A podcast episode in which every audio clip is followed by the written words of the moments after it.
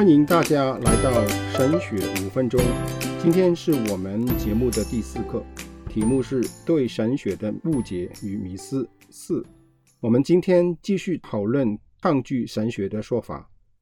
有人说神学是一些理论性、逻辑性的事情，我不是一个很理性的人，对我不合适，而且神学容易引起争论和分裂，所以呢，还是不要讲太多神学性的事情。耶稣说，我们要有爱心，爱心才是基督徒的标志。知识是叫人自高自大。唯有爱心能造就人。首先，我要重复一下，什么是神学？神学就是从圣经里学习关于神和神的事的一门学问。它是一个有连贯性、一致性的学习方式，叫我们在圣经的每一个主题上有深入和完整的理解。我同意，学习神学的过程中，有时候是需要运用逻辑思维的。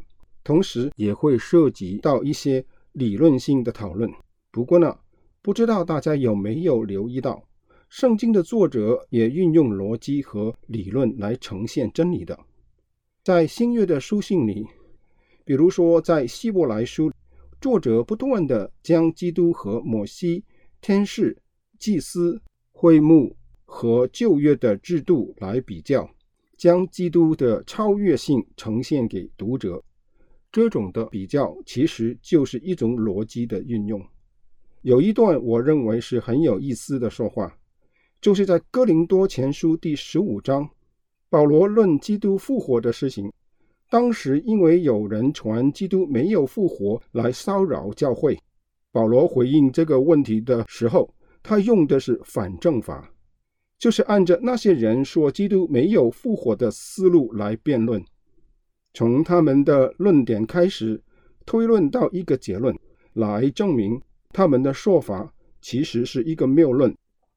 保罗是从假设基督没有复活开始，经过一番的推论而来到一个结果，就是如果按照你们所说的基督没有复活，那样我们的信就是徒然的，死去的人灭亡，我们也只有在今生有指望。不如我们就吃喝玩乐算了，这论调就将我们相信的一切都推翻了。因此，基督没有复活的说法是一个谬论。所以，我们看到圣经也有理论性的教导和运用逻辑的地方，因此我们不应该害怕它，只要用功学习来克服它。再有，我们日常生活里。其实也常常运用逻辑的，比如说早上起来看到密云满布，我们外出的时候就会带着雨伞，这就是逻辑思维的结果。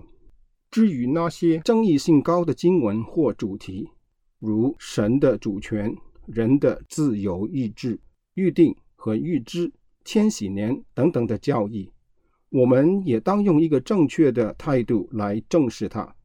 我们可以多听。多读多研究，知道各种不同的立场和看法，和究竟他们是怎样得到他们的结论的，让自己更加了解神的话语才是。对于难明白的圣经真理，我们当积极的追求才是最佳的回应，而不是逃避不接触。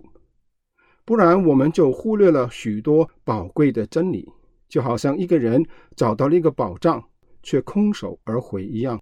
太可惜了。最后，爱心是基督徒的标志是对的，但只有爱心却没有真理的基督徒健康吗？约翰论基督的时候，他说他住在我们中间，充充满满的有恩典有真理。这句话显出基督徒成长时要注意的两大方面：我们要有恩典，就是爱；又有真理，就是圣经。对我们所信的内容有深入的认识，知道我们信的是什么，也知道我们为什么这样信。我们的信仰必须有根有基。至于学问是叫人自高自大这个问题，我们不要误会保罗的意思。知识本身没有错，是人自己得到知识之后自高自大。其实，真正重生、认识真理又建基在真理上面的人，是不会自高自大的，因为圣灵会借着真理改造我们，在基督里活出一个真谦卑的生命。好，今天我们就讲到这里，愿神赐福给大家，我们下回再见。